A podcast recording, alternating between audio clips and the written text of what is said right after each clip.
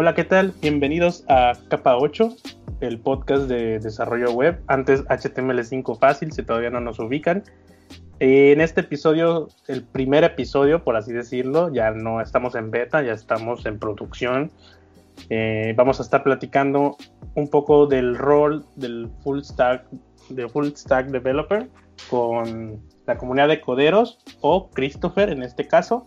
No sé si hay más de uno, ahí nos van a contar. Bienvenido Christopher y bienvenido programas por escucharnos aquí en, su plataforma preferida de podcast.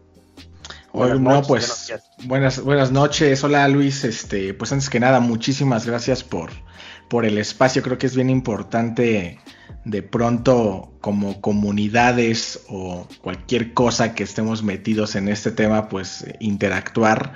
Eh, y de hecho es una, es, se, da de manera curiosa porque como tal nos seguíamos en Twitter antes de que fueran capa 8, nos seguíamos desde mucho, mucho tiempo atrás como en otra, con otras cuentas de Twitter y pues ahorita nos venimos a, a, a, reencontrar, digámoslo de esta forma, entonces qué, qué interesante. Y me acuerdo mucho de HTML este 5 de hace pues ya un rato, ¿no? Entonces pues es un gustazo, un honor para mí estar aquí con ustedes retomando esta iniciativa del podcast que está siempre es bien interesante y en las mañanas venir escuchando, este sí que le hace uno más a menos los trayectos.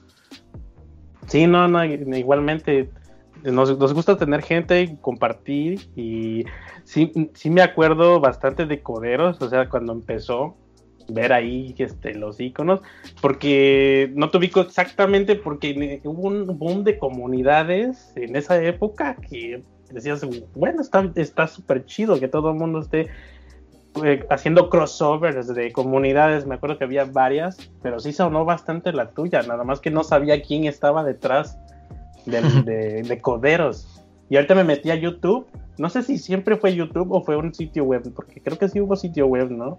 Sí, sí, sí. De, hecho, justamente Coderos, este, no empezó como un canal de YouTube, sino más bien eh, era, buscaba ser una especie de bolsa de trabajo, una especie como de portal donde las empresas fueran a buscar a developers, ¿no? A esta plataforma que era coderos.mx, pero eventualmente en ese inter del desarrollo de la plataforma y en lo que me fui haciendo como de una base de datos, descubrí una plataforma que se llamaba o que se llama Workana, que es española. Y ahí vino la decepción completa porque en cierta manera pensé que sí estaba haciendo algo diferente y pues cuando vi Workana pues vi que ya llevaban muchos pasos adelante y me desmotivó y prácticamente abandoné como tal coderos.mx, pero bueno, la cuenta como tal de Twitter y la base de datos ya tenía un cierto número de seguidores. Yo creo que ahí fue donde tuvimos ese primer acercamiento con ustedes y con otros tantos desarrolladores y ya hasta el 2017 es cuando retomo el proyecto, pero ya con, lo quiero decir así como tal, con esta intención de comunidad, ¿no? Porque comunidad, comunidad como tal es yo creo que los esfuerzos que han, hecho ustedes y otras tantas comunidades de manera presencial, de ir y, y estar con los desarrolladores de manera física y traer todas estas eh, conexiones, estas networks. Entonces, yo no he llegado a ese punto, o sea, todo esto todavía ha sido muy digital, pero al final creo que el espíritu de la comunidad es el que está ahí presente. Sí, sí, me di una vuelta ahorita al, YouTube y me llamó bastante la atención un, título de hace tres semanas. Dice, no pasas del Getting Started. Ese está buenísimo el título. Dije, yo no manches, sí. O sea, es el, es el mínimo común denominador de casi todos los que empiezan, así de, no manches, debe estar buenísimo el video ahorita, pero después que tenga tiempo ya lo veo. Porque sí, sí, sí. E, es, curioso, pero bueno, lamentablemente no podemos tocar el tema hoy, quizás en, en, otra, en otro episodio contigo hablamos también porque es, sí es muy curioso que mucha gente no pasa de ahí, sobre todo a mí me pasó con React, si me hice el Getting Started y, ah, no, eh, esto no es lo mío, eh, no entiendo el concepto de React y lo dejé por un rato. Entré a una, a una este, agencia digital virtual también, que, fue una de las que trabajé hace, como dos años. Y ahí fue cuando, cuando dije, ok, si voy a aprender, me tengo que, comprometer con alguien eh, y verme obligado a aprenderlo. Y entonces lo que hice fue, sí, yo doy una charla de React, yo no sabía nada de React. y de, ok, ya me comprometí, estoy obligado a aprenderlo, me puse a leer y ya entendí. Solamente así aprendí, si no, no, no podía. Sí, y fíjate que la manera de resumir un poco ese video es, no sé si han visto por ahí, se puso medio de moda ahí un meme de una paloma, una paloma como dibujada, y esa paloma se ve que va a empezar a volar, pero en lugar de volar con las alas, empieza a girar la cabeza muy rápido y empieza a volar con la cabeza, ¿no? Como si fuera helicóptero. Entonces lo puse como referencia justamente de este tema, ¿no? Porque el hecho de no conocer completamente a lo mejor esa tecnología o framework o lo que sea, pues de pronto dices, no, pues ya, ¿no? Me aventé el Hello World, pero pues estás apenas con la punta del iceberg de la tecnología y en lugar de haber usado las alas, pues estás volando con la cabeza, ¿no? Claro. Sí, sí, sí. Pero bueno, ahí da, como tú dices, ahí da, ahí da para platicar también duro y tendido ese tema. Sí, sí, está bastante curioso y, me imagino que a muchos de los, de los que nos escuchan les va a interesar también charlar con eso. Pero antes de nada, pues platícanos, bueno, ya nos platicaste un poco de qué es Coderos, pero eh, ¿cuál es el plan de pasarlo a YouTube como tal? Pues mira, eh, obviamente al principio, eh, ya con este preámbulo que les di, la idea era como tener un blog a lo mejor y escribir. De hecho, por ahí en un sitio web que tengo, que ya tengo medio abandonado, intenté hacer esto de, escribir, pero la verdad es que escribí tres artículos, ahí lo dejé. Y francamente pensé que podría ser más atractivo con video y además es, eh, en mi caso es más fácil entonces dije, pues me voy a comprar una cámara y voy a empezar a, grabar como algunas cosas que yo he aprendido a través del tiempo. Y me acuerdo que el primer video que lancé de Coderos fue el en qué nivel te considerabas de, como desarrollador, ¿no? Si como senior, semi-senior, novato, experto, etcétera. ¿no? Eh, y bueno, con todo el debate que puede conllevar ese tema también. Pero este, pues estuvo relativamente bien improvisado y todo, y de ahí le fui agarrando eh, con, algunos temas. Y lo interesante de esto fue descubrir que el, el, target al que yo estaba llegando, porque, o sea, originalmente no tuve como una estrategia de decir, ah, sí, voy para tal, tal nicho de desarrolladores en particular o algo. O sea, solamente dije, son mis experiencias como desarrollador web y voy a hablar de estos temas. Y me di cuenta que mucho de este target son chavos que o se van a iniciar en el desarrollo o quieren estudiarlo y que traen estos dilemas de si la universidad, si los cursos, que también te topas ahí con fanboys de plataformas, este, que quieren las respuestas absolutas, ¿no? Entonces, me di cuenta que estaba llegando mucho ese nicho y de ahí la comunidad, o bueno, ni siquiera yo le llamaría comunidad todavía, pero realmente dije, bueno, es que esto sí quiero que sea como una comunidad porque realmente quiero que sea la voz de todos ellos que tienen sus dudas y poderlas plasmar a través del canal. Eh, y también comunidad para poder acercarme a otros canales, ¿no? O sea, yo tenía ganas de acercarme a otros desarrolladores que también andan en este medio y por medio de eso pues lancé las entrevistas en el canal. Este, por ejemplo, hay un canal muy famoso que es el de Píldoras Informáticas para los que estamos más metidos en YouTube y es un canal así súper sonadísimo que yo no conocía y gracias a este formato de entrevista pues me di la oportunidad de conocerlo por ahí entrevisté a, a Code, que es muy famosa ahí en Platzi, este, y etcétera, ¿no? O sea, así he ido conociendo gente y así he ido conociendo a muchas, muchas personas. Entonces, como que de pronto este espíritu de comunidad, como de poder apoyarnos entre todos y expresar como nuestros puntos débiles y también, pues, ¿por qué no hacer algunas críticas constructivas de lo que están haciendo otras plataformas e incluso impulsar también a otras comunidades o canales que están haciendo, ¿no? Entonces ha sido ahí un crecimiento de a poco de, ver contenido, pero la verdad, para serles sinceros, eh, también la, comunidad o los usuarios son te castigan de pronto cuando tú no em, concuerdas un poco con sus palabras o, te digo, cuando te topas con fanboys de plataformas, ah, es, complejo, es, es, difícil porque, híjole, este, que es como si les estuvieras hablando de un equipo de fútbol o de religión, entonces es complicado porque de pronto te ganas a tus haters por haber dicho algo que en lo, en lo que no estabas de acuerdo, ¿no? Entonces, mucho de lo que yo busco es tratar de de que los desarrolladores de hoy en día sean muy maduros en ese aspecto y no se casen, no nada más con un lenguaje o una plataforma, sino no se casen con una ideología de alguien que salió y que lo dijo, ¿no? Entonces, por ahí va más o menos esta onda. Y ahora que se viene el Talent Land de Guadalajara, pues mi idea era estar allá. De hecho, ya estoy como comunidad de Talent Land, pero francamente me va a ser imposible poder ir este año.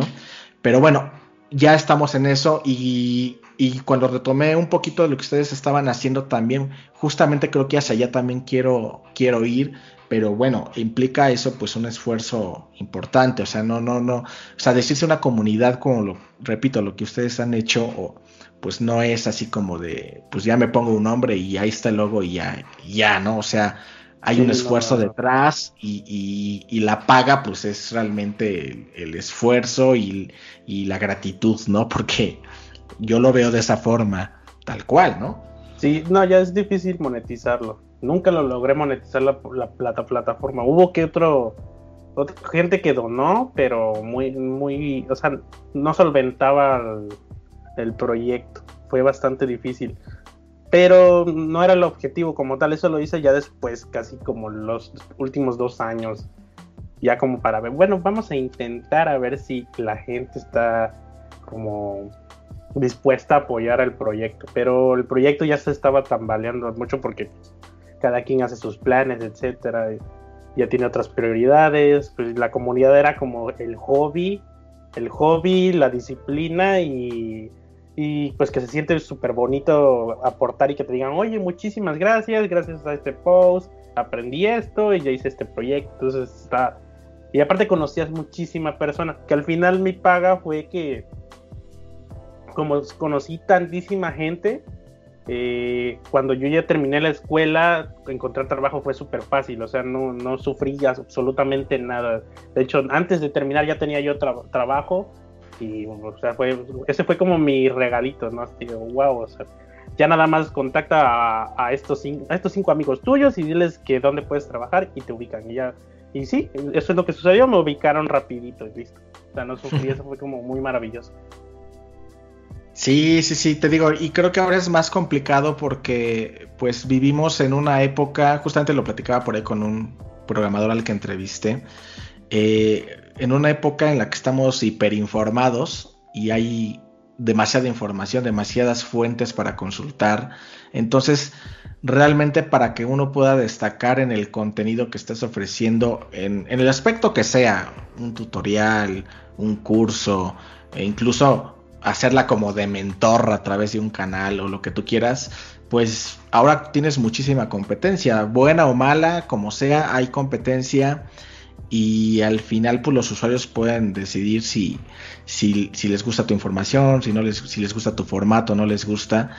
Y esa es la otra parte, ¿no? Entonces, yo siempre le he dicho, afortunadamente, Coderos no es algo de lo que yo viva, o, o, o sea, que me dé dinero, me deje. O sea, obviamente monetizo el canal, pero no vivo de eso y está bien porque si no tendría, si yo viviera de, coderos, tendría que este violentarlo bastante para poder sacarle dinero y, ah, hacer mucho hacer mucho clickbait que es muy común este con temas así ya medio raspados este con alguna polémica este o sea lo he visto es clásico de este, hay que ser genio para, para saber programar. O sea, y que ya sabes que en el final, al final del video te van a decir, no, no, no, no hay que ser genio, pero este, ¿no? O sea, siempre así, y el tema, ¿no? Entonces, a mí francamente no me gusta caer en ese tipo de cosas y no tengo la necesidad, ¿no? Entonces, aunque he visto un crecimiento un poco lento del canal últimamente, como que se empezó a estancar un poco,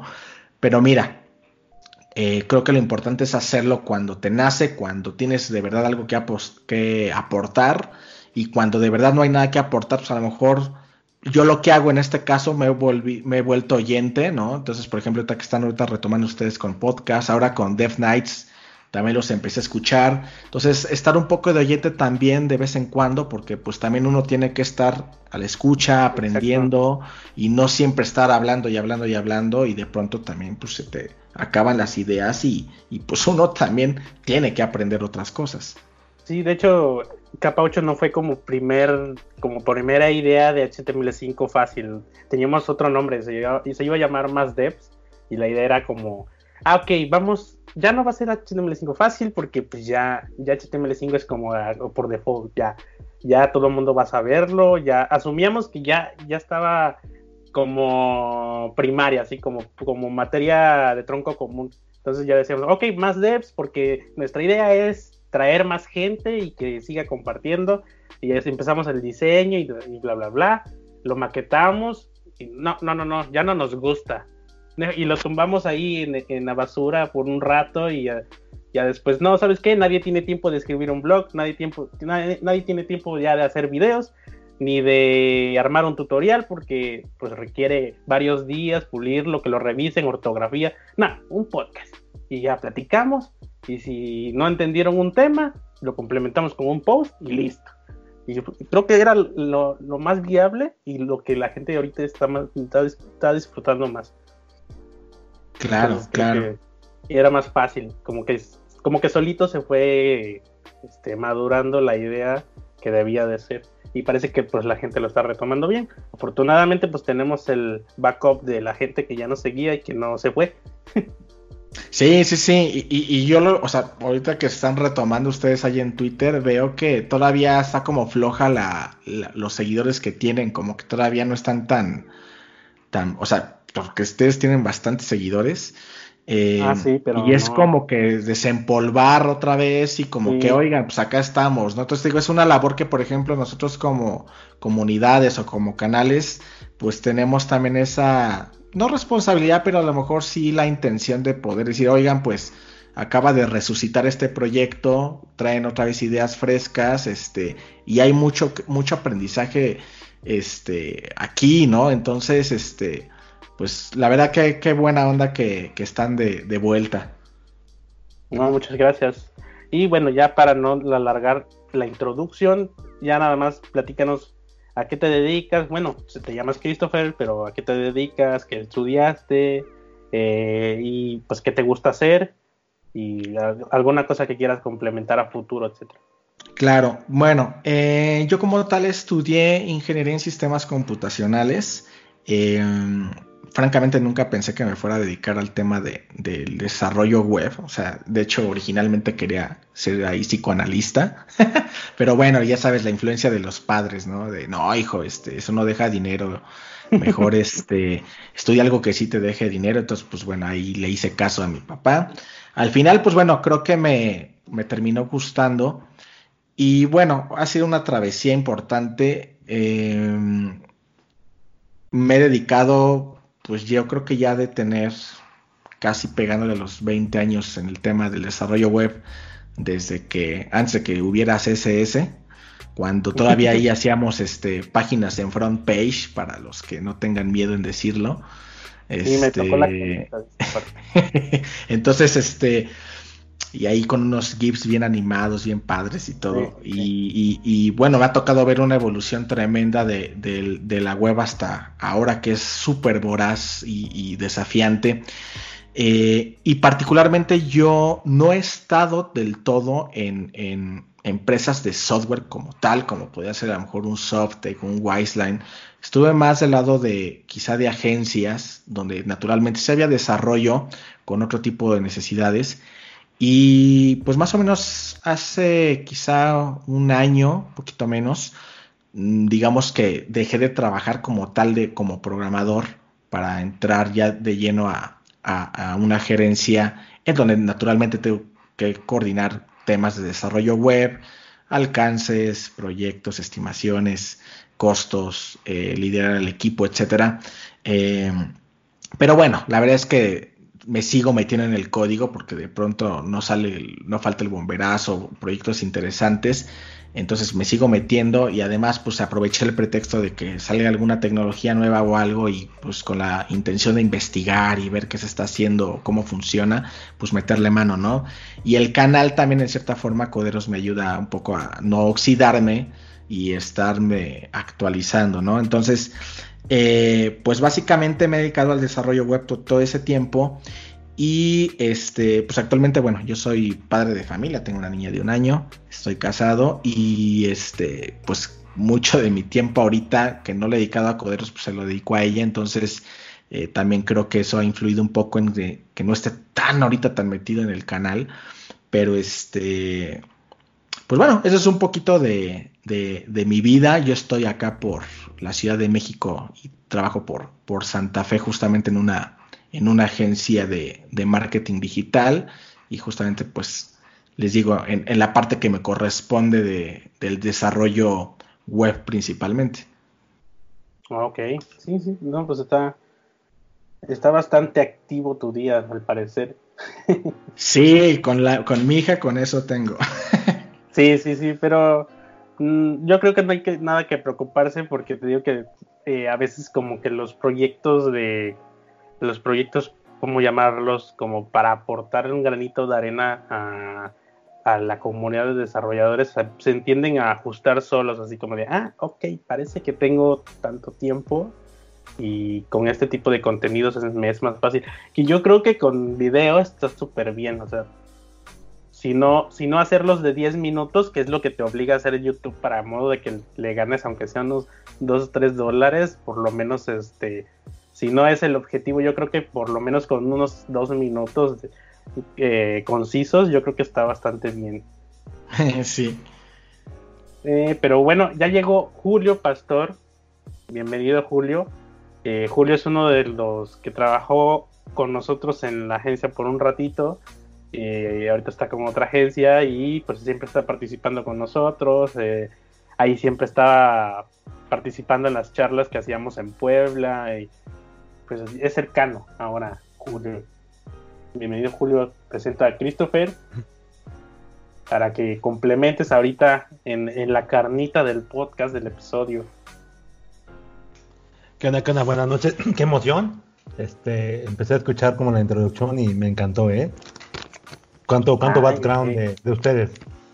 De hecho, a, Julio yo ya lo, ya lo ubico un poco porque justamente lo está escuchando más ahí en, en, en Dev Nights entonces ah, ya, ubico, yo ubico un poco más su opinión, entonces este ahí, ahí andamos. Sí, es que es súper analítico, más, más teórico. sí, cierto, que casi casi es del otro podcast. es que esta apenas nació, eh, aguánteme, aguánteme. sí, mi rey, quién sabe, creo que está atorado ahí con un issue. No, no, lo estoy escuchando. Ves que como no tengo el micro y estoy ocupando el de la lab, se escucha todo. Y como tengo mis perritos, andaron haciendo mucho desmadre. Yo dije, mejor me moteo, dejo que hablen, ahorita que vayan mis perros, ya me desmoteo. ya se fueron mis perritos. Es que no hay presupuesto. No, es que se comieron mi micro, mendigos perritos, hijos de su madre. Por eso. Y como se escucha todo por el micrófono de la lab. Sí. Poquito a poquito. Mejor. Ah, Tú, Christopher, ¿cómo defines a un full stack developer? Ya que es el tema. Porque, bueno, eh, al menos creo que Misraim, tú y yo, pues tenemos bastante tiempo en esto. Sobre todo tú que tienes 20, yo creo que tengo alrededor de 18 20 años, quizás igual. Pero para, para mí, full stack developer pues es, alguien que no tiene miedo a moverse ya sea del backend, del frontend, de una app, o sea, donde lo pongan puede, puede hacer algo, ¿no?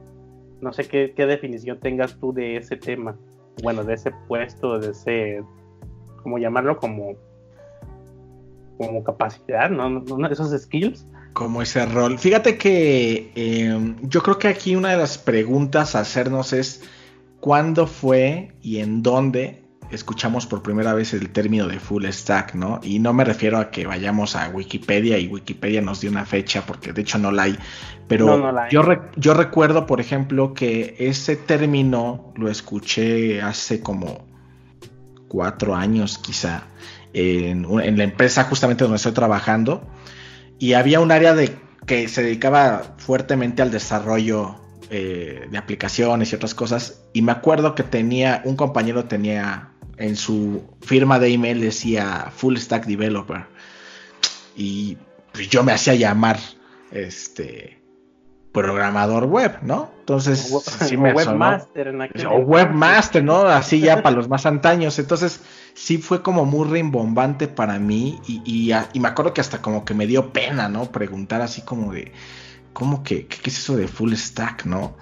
Entonces ya después me puse como a investigar un poco, le dije, oye, pues tú qué haces? Y dice, ah, no, pues mira, yo, este, pues yo le hago al front y al back, ¿no? Mm, ok, a ver, entonces, o sea, que sabes HTML, CSS, JavaScript y también le hago a PHP y a MySQL. Le dije, ah, ok, le digo, ah, pues entonces creo que yo también soy full stack.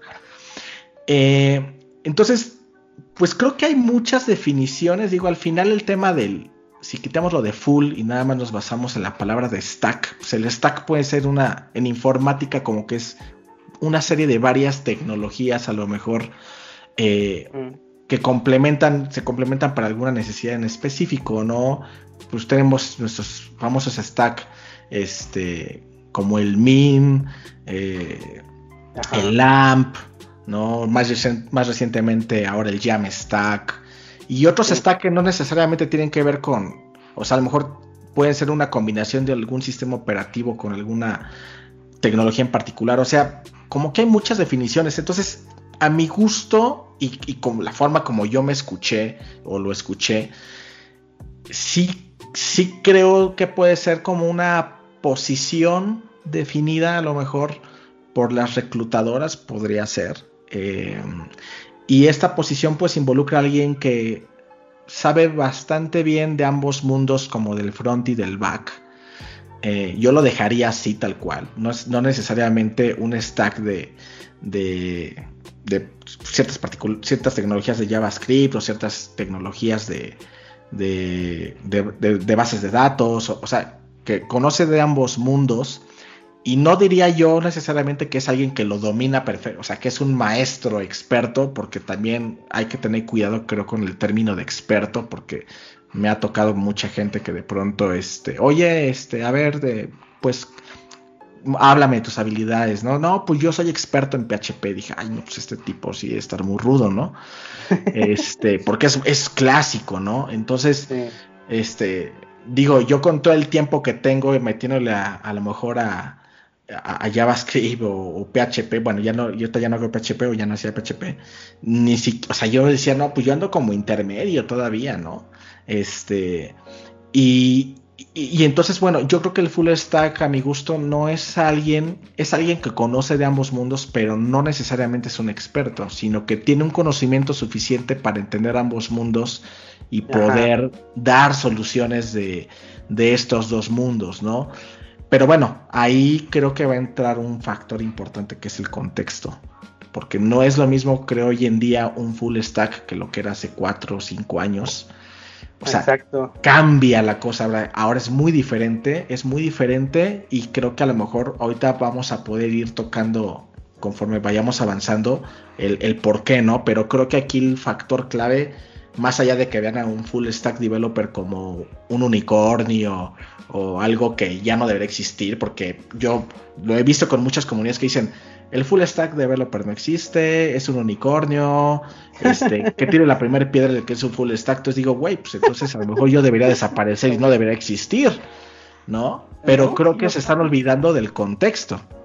Ajá, el contexto, sí, sí, sí, sí, porque como dices, ahorita está el Jamstack, está el LAMP, está MAM, está eh, whatever, o sea, lo que sea, porque ya hay demasiadas tecnologías, ahí ya puede ser este ya puede ser sin, sin backend una, una, una, una web app, una app, porque ya está que Firebase, está este, ¿cómo se llamaba este proyecto que usé hace poquito?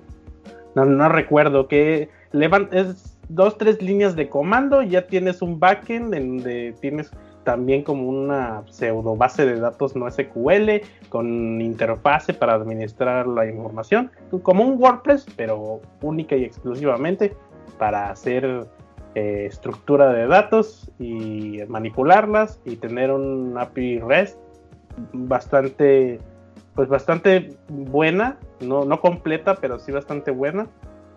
Entonces ya puedes prescindir del backend, por así decirlo, si sabes, si entiendes un poquito de Node y ese tipo de cosas. Entonces ya, como dices tú, llamar a alguien full stack hoy en día está como, es con, pincitas, ¿no? Así como, a ver, pero explícame tus skills, eh, o platícame qué hiciste en 20 años, ¿no? Para ver si es cierto. Sí, sí, sí, sí. Creo que, creo que un ejemplo de eso que mencionas es esta plataforma Gatsby, ¿no? Que ahora está como muy de. Ah, bueno, sí, sí, sí. Bueno, parecido, ¿no? Que, tiene mucho que ver ahora con el tema del, del Jamstack, como que va muy de la mano. Este. Pero, pero sí, ¿no? Que ahora dicen, ¿sabes qué? Pues ahora WordPress nada más lo, como dices, lo, lo agarro nada más de backend y, y toda la interfase ocupo alguna otra cosa y, nada más ahí el API queda de, intermediario.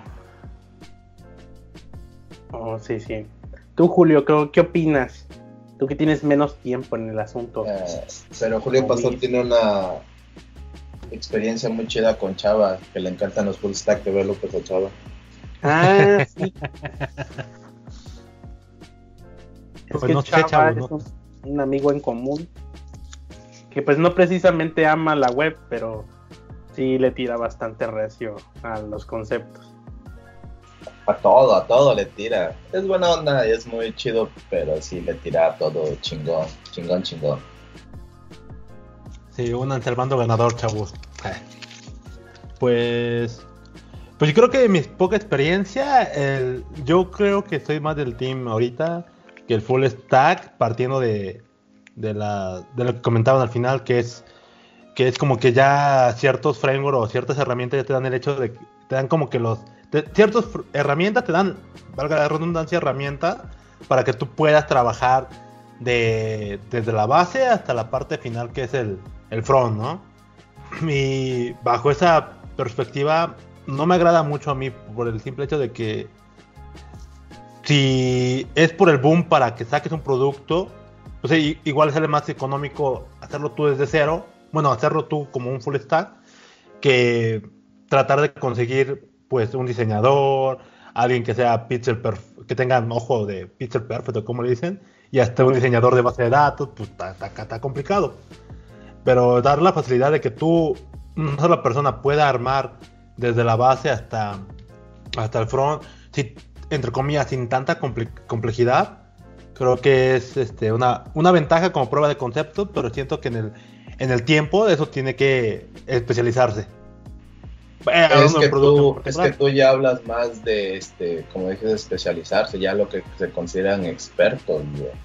En ese punto cae la siguiente parte del tema, ¿cuándo es mal usada la palabra full stack?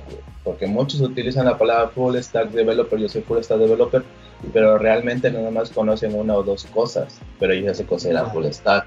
en ese sentido, ¿cuándo está mal usada la palabra full stack developer? Creo que hasta lo, ocuparán para buscar chamba, ¿no? Porque cuando dices full stack, das a entender que, ah, nomás toco la base, toco el back y toco el front. Contrátenme, ¿no? En lo que quieran. o en todo. Siento que es más como mercadotecnia para conseguir chamba que, que alguien que pueda hacer de todo, en mi opinión.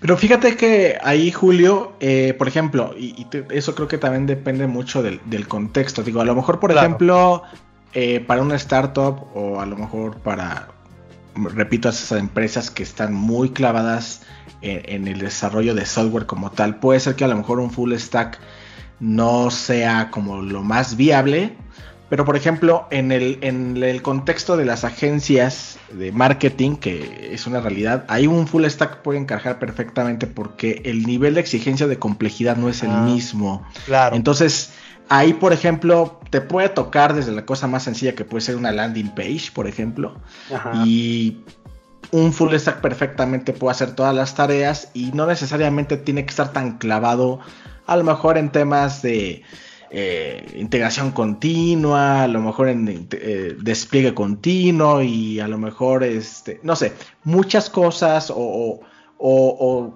o hacer TDD de manera muy exhaustiva, o sea, creo que, creo que depende mucho el, el, contexto. Entonces, por ejemplo, acá, y te lo digo por experiencia, lo, lo, he visto en muchas agencias, el full stack es, pues es bien recibido, ¿no? Este, pero te digo, a lo mejor si nos vamos a un Softtech o un Wiseline o alguna startup donde, se donde están lanzando un producto mínimo viable, pues a lo mejor ahí sí realmente el full stack, más que un full stack, lo que necesitas es un especialista en el front y un especialista en el back, ¿no?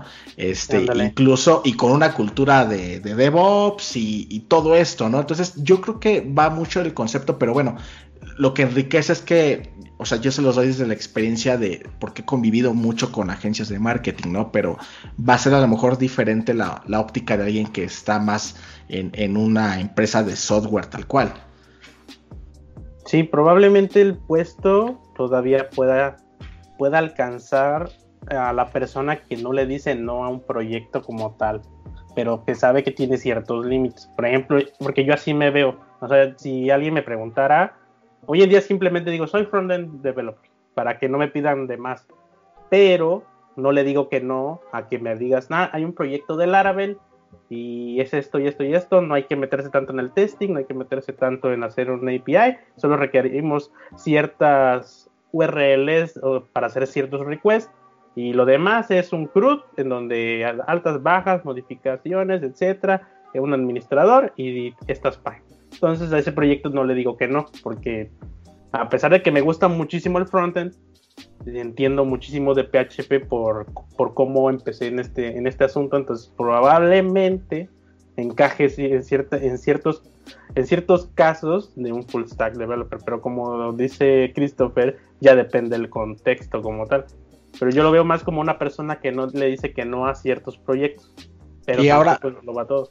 Hay, hay, otro mito que también lo escuché por ahí de, otro, otro tipo que tenía una comunidad que decía que pues también este full stack debía saber de SEO, de UX UI. Ah, este, Entonces ahí dije, no, a ver, a ver, o sea, por supuesto que no. O sea, lo podemos ver como un soft skill quizá que un developer tenga ciertos eh, conocimientos básicos de SEO, de UX UI, pero pues, es ya otro terreno, ¿no? Es como decirle, no, pues y que también sea diseñador, ¿no? O sea, pues obvio, ¿no? Entonces, eh, o sea, el full stack sí o sí, pues obviamente tiene que saber desarrollar, pero definitivamente, este, no, no, no es así de, no, pues también que se diseñen los flyers y, este, no sé, ¿no? Yo, yo me acuerdo que yo cuando empecé mis primeros pininos eh, trabajando en una empresa, este, pues a mí me tocaba contestar las llamadas que estaban, teníamos un anuncio ahí en sección amarilla de que seamos páginas web.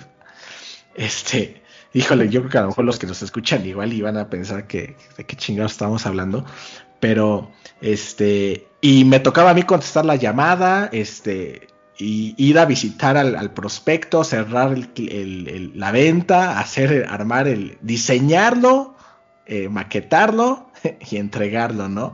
Entonces, en ese contexto, pues hasta yo creo que era el full stack developer salesman, ¿no? Este, y, obviamente hoy en día un full stack, pues sí, o sea, no, no está, está, estaría muy cañón porque pues que, sepa de muchas de las cosas que hoy en día se hacen, pues está más cañón, ¿no? Y simplemente en el tema de frontend que se ha vuelto tan monstruoso, porque yo lo veo así, este, pues sí está todavía más complejo.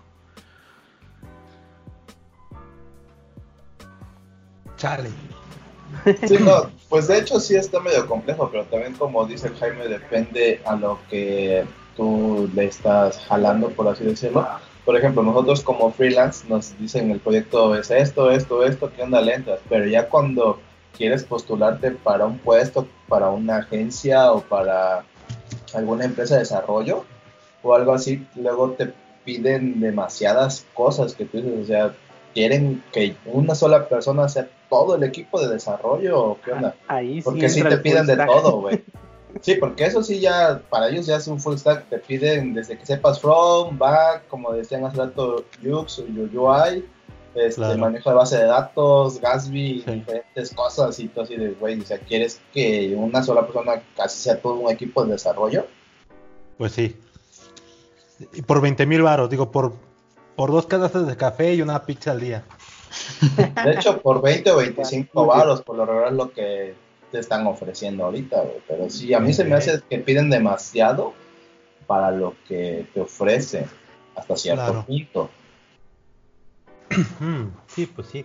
Cre- Creo que, al menos por lo que comentan, yo diría que, que los productos viene más, viene más del tema del contexto y en los y en- basado y en los objetivos que quiere el, el cliente, ¿no? Como menciona Mish, por ejemplo, si el cliente contrata un freelance, pues ya tiene como más o menos pautado o tú lo ayudas a indicar los límites, ¿no? No, pues quiero una landing page, pero que me, que me prediga el tiempo, ¿no? Ah, oye, momento, sí te hago la página, pero del tiempo está complicado, ¿no? O sea, mejor hagamos este. Consumamos un servicio y nos evitamos problemas, ¿no? Ah, mm, simulando un ejemplo, ¿no? Entonces, y igual, o sea, cuando sale un producto nuevo, como, como mencionan sobre agencias de marketing, eh, ya como que hasta cierto punto el, el producto o el modelar el producto ya es como que Vaya, ya es como lo que hacen Infonavit, ¿no? Este, ya tienen una idea, un flujo y nada más cambian en detalle, ¿no? O sea, el modelo de negocio se mantiene y se puede replicar en N, en N eh, productos, pero en esencia pues es lo mismo, ¿no? Una presentación, te muestras, así hablando vaga- vagamente de mi parte. Pero obviamente si esa co- si como los cocodrilos son lindos cuando están chiquitos, pero cuando crece el problema, cuando crecen los cocodrilos, pues ya no está tan chido, ya requiere más expertise, por lo mismo de que exige el negocio. Pero hasta entonces creo yo que en el contexto de que el, de que el producto está naciendo y tiene unos límites marcados, pues básicamente un full stack lo puede resolver, pero ya cuando va incrementando, pues ya la propuesta solución al inicio tiene que madurar o, y o evolucionar, porque pues si no va a pasar. Bueno, Sí, sí, tomando, tomando esa idea, ¿cuál sería entonces el rol del full stack? ¿Resolver todos los problemas de front, back y lo que salga? ¿O para que quede claro para los que nos escuchan? O sea, en sí, ¿cuál sería el rol del full stack? Pues sacar la chamba. Por lo regular yo lo veo más como, o sea, de existir el, el, el nombre y sin dejarlo primordial fuera, porque en este caso, como dice Julio, ese sería un caso de abuso de un full stack, sobre todo las agencias de marketing, sobre todo las que dijera Mike en, de Dev Nights, eh, que, que suelen agarrar chambas premium pues esas son las que abusan del full stack porque tienen un güey que hace de todo, ¿no? Pero abusan en el, en el, en el aspecto de que, bueno, es que este chavo es una maravilla, sabe SEO, sabe UX, UI, sabe diseñar, le mueve el Photoshop, sabe este, o hasta marketing, levantó una campaña en Facebook, entonces ahí como que no, ¿no? El verdadero rol yo lo veo más como, como el, el crecimiento natural cuando te pasas a ser ya líder de proyecto, cuando tú eres el que decide en qué tecnologías son más viables ciertos proyectos y no lo que está pasando en, muchísimas, en muchísimos casos de gente que aprende a base de cursos y que no tiene como, como, como los conocimientos adquiridos de manera un poquito más seria, eh, es decir, pues que aprendió diagramas de flujo, que entiende el UML aunque digan que ya no se usa, que sabe lo que es un modelo entidad-relación, que sabe hacer una abstracción bastante buena de, clases y etcétera, etcétera, estructurar un proyecto, discutirlo, etcétera. Toda esa, toda esa, esa, teoría o, o, la parte de la documentación que nadie le gusta, incluso a mí, creo que si lo tiene, ese puede ser el crecimiento natural de una persona al full stack y volverse lo que es un líder de proyecto en donde decides las tecnologías, no solo porque son fancy, bonitas o nuevas, sino porque de verdad le van a funcionar a largo plazo el proyecto. Creo que esa posición sería una posición seria y que sí podríamos llamarlo como full stack developer. Claro, no, y además de que hay que, hay que observar, por ejemplo, las diferentes empresas o reclutadoras, cómo cada quien le pone, algunos le agregan unas cositas más, otros le ponen otras cositas. Eh, pero donde sí ya de pronto dices, eh, ya se están burlando de mí, es cuando ya te están pidiendo cosas que, que dices, no, a ver, este, te repito, ¿no? A lo mejor como soft skills, pues puede, puede tener sentido, pero que ya de pronto te pongan a hacer ya también deseo, de pronto también te pongan a, a, la parte de UX UI, que, también ese es otro tema, ¿no? O sea, el UX también piensan que hay como un santo grial que es una mano de Dios que baja y dice, ah, esta es la interfaz este, seleccionada por Dios y esta es la que va a jalar. O sea, también es mentira porque es, es un tema multidisciplinario donde un desarrollador puede entrar, un diseñador puede entrar, alguien de marketing, alguien de producto, o sea, todos los stakeholders pueden participar en el tema de UX, ¿no? Eh, pero, pero justamente, este, cada, cada empresa, o sea, por ejemplo, acá donde yo estoy, pues más o menos definen un perfil, ¿no? Hace poquito estaba viendo que estaban buscando ahí en, en la VM un, un, full stack developer y también, ¿no? Así lo pusieron muy puntual.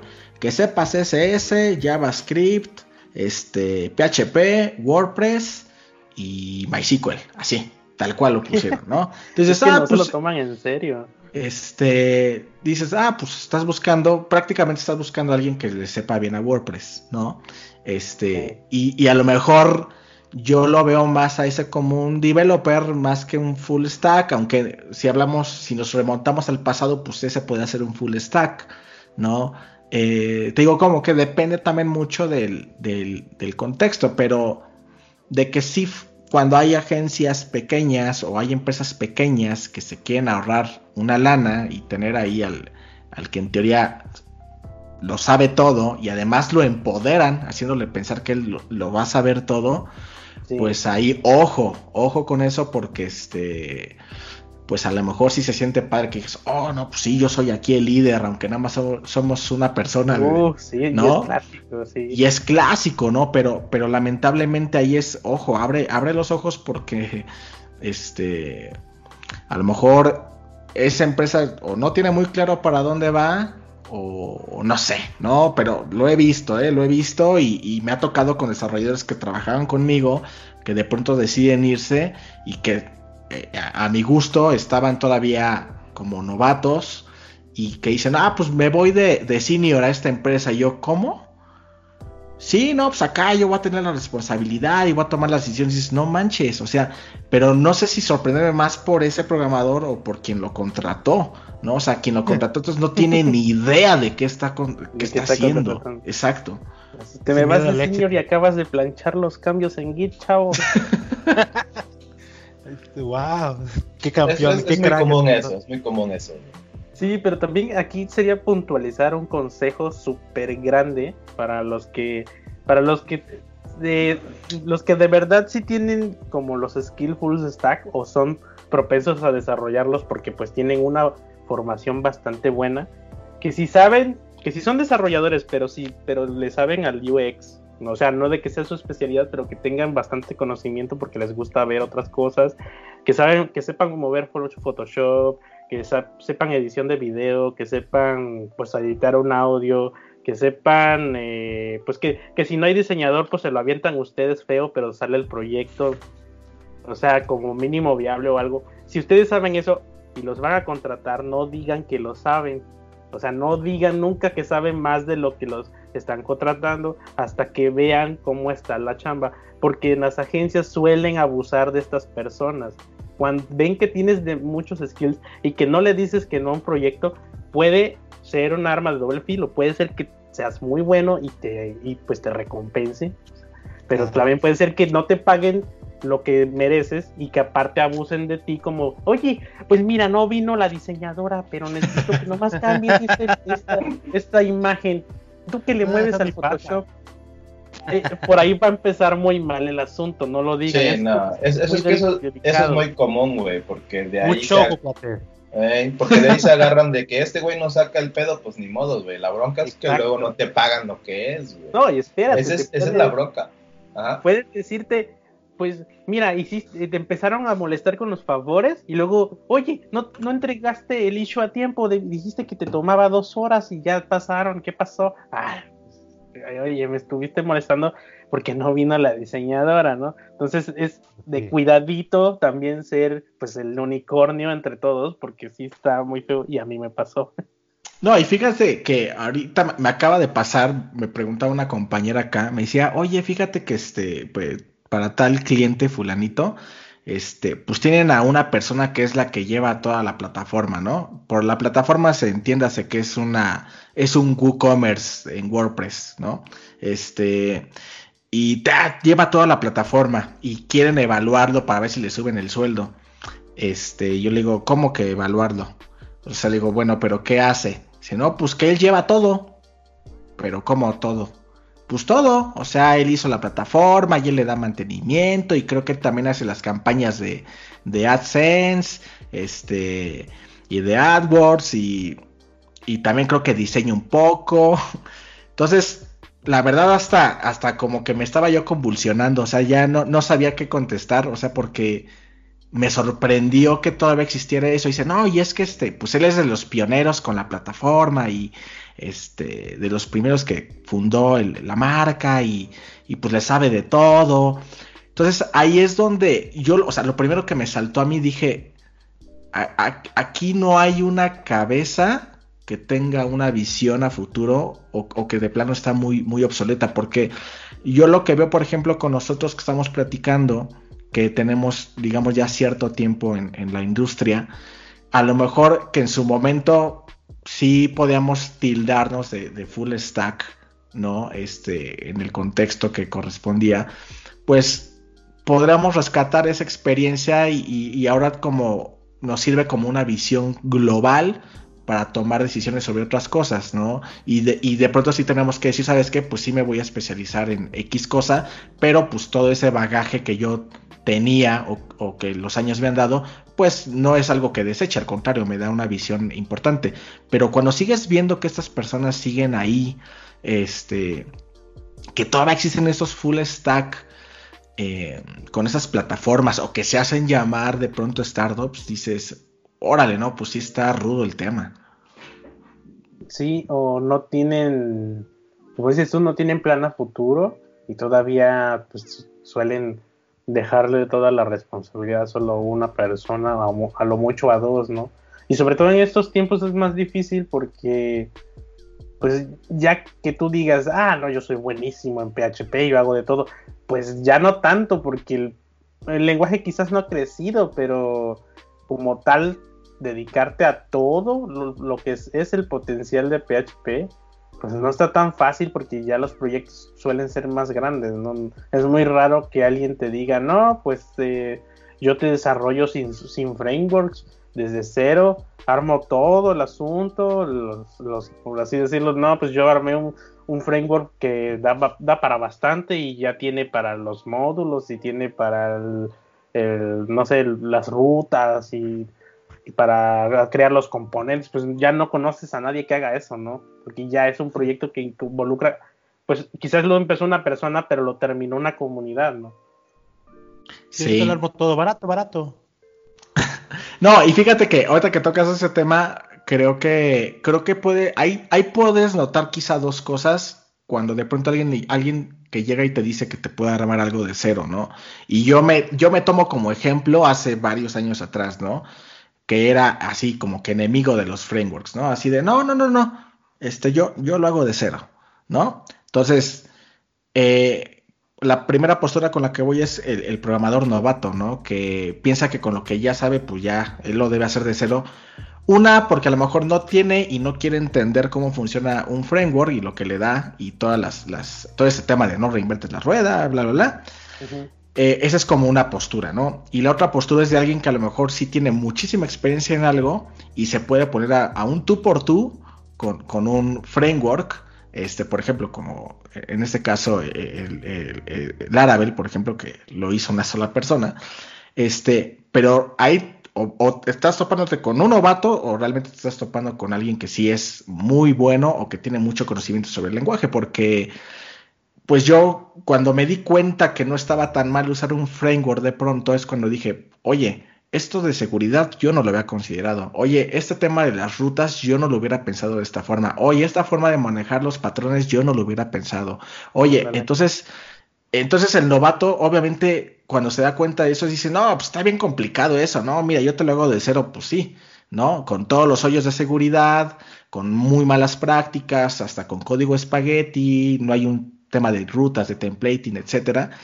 Entonces, te digo, puede ser como un arma de, doble filo este, ahí eh, alguien que de pronto se, diga, no, pues yo te lo armo de cero, ¿no? Digo, creo que ahí ya me está saliendo un poco de tema, pero lo quería comentar. No, no, está bien, está bien. sí, es que es muy raro encontrar gente que haga eso.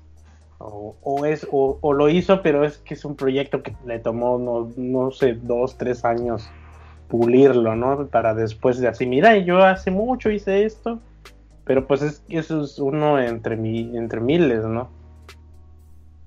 Sí, yo me acuerdo por ahí que tenía un, hice un micro framework hace mucho tiempo que se llamó Soul PHP y de hecho posicionó muy bien hace mucho tiempo hasta que de pronto descubrí, yo estaba compitiendo, no compitiendo en calidad de desarrollo, eso quiero aclararlo, sino compitiendo e, en, posiciones en Google más bien, con, con Silex y con, ay, hay otro chiquito, ¿cómo se llama? este mm, Slim, con Slim Framework. Ah, eh, y obviamente, pues cuando me metí a verlos dije, no, pues nada que ver, o sea, estos sí están más elaboradones, Entonces fui perdiendo yo también posiciones y lo terminé abandonando. Dije, o sea, no, ¿para qué le hago? O sea, también, este, tuvo un momento hay un destello muy breve y, tal cual, ¿no? Pero después dije, no, pues, ¿por qué no mejor agarro uno de los que ya están hechos? Sí, sí, sí, aparte, pues, qué hueva. Ok.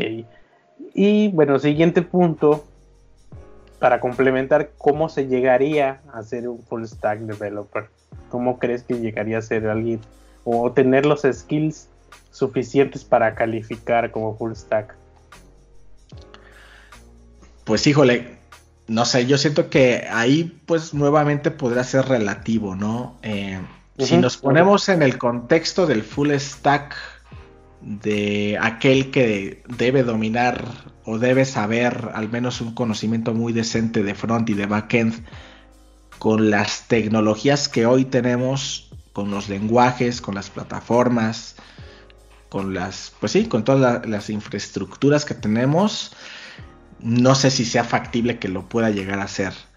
Pero en un contexto donde es más acotado las tecnologías que debe saber, pues yo creo que esta persona mínimamente debería tener el conocimiento básico de, lo que es el front, o sea, mínimamente los, conocimientos de HTML, de CSS, de JavaScript moderno, naturalmente, y a lo mejor eh, incursionar en alguna de las eh, librerías o frameworks que hay, no que las domine, pero que, que sepa un poco estas librerías y en la parte de backend, al menos saber alguno de los lenguajes, o sea, tener un buen conocimiento en alguno de los lenguajes de, backend, Python, PHP, Ruby, eh, no sé, Go, etcétera. Algún un conocimiento quizá básico, intermedio de, no sé, bases relacionales y no relacionales. Conocimiento sobre algún sistema operativo, que en este caso pues, lo básico de Linux podría ser, no descarto también Windows.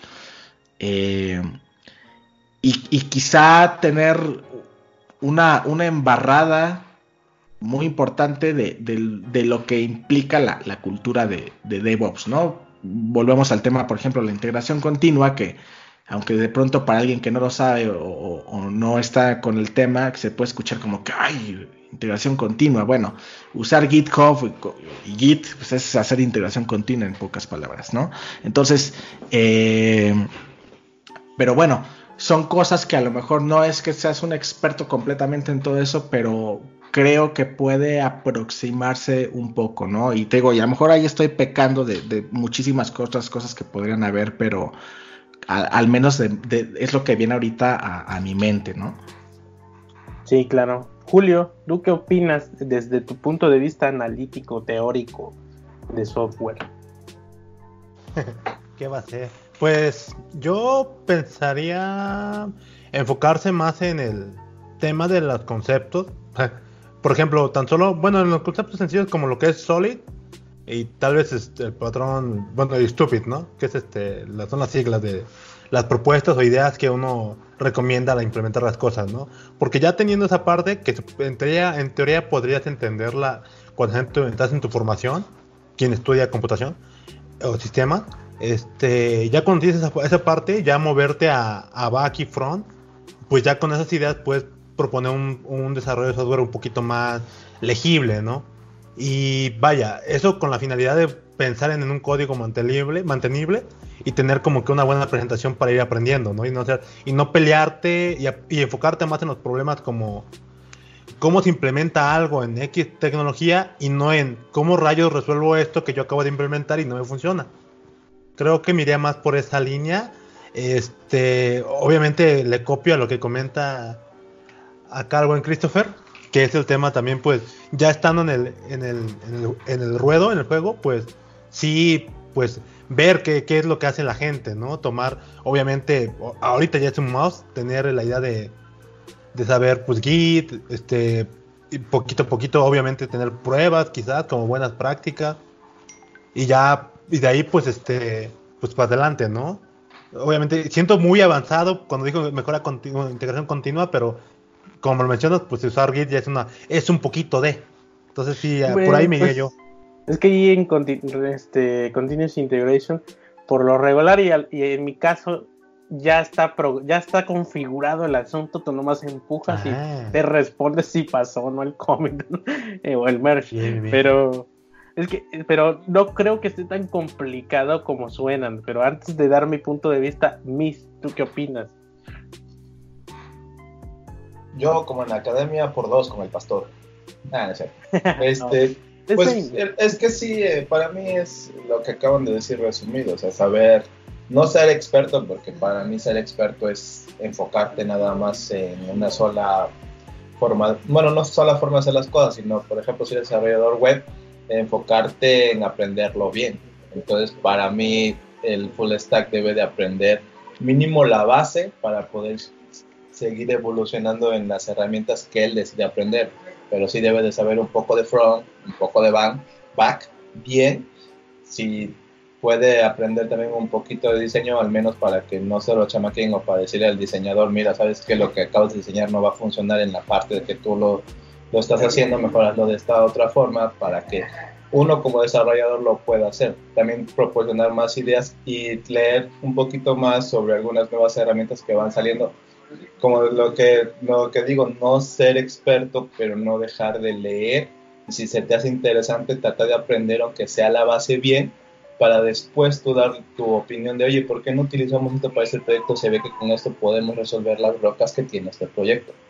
Entonces, aprender la base de las cosas de una forma bien para que siga, pueda seguir evolucionando conforme pase el tiempo y tu proyecto no se pueda caer. Y no tengas broncas a futuro. Porque ese es el problema. Tú te consideras full stack developer y después, ay, es que ya no sé cómo se hizo esta cosa, esta cosa ya no jala, porque Dios mío, ¿por qué no aprendiste la base bien? Sí, estoy de acuerdo casi con todos los puntos de vista, pero yo lo veo más como, sí, sí, obviamente sí hay que saber HTML, CSS, JavaScript, de algún lenguaje de backend, cómo levantar un servidor, qué, qué es HTTP, sus, sus sus capas, TCP, IP, etcétera, todo ese tipo de cosas, cómo se mueve la información, servidores, estos.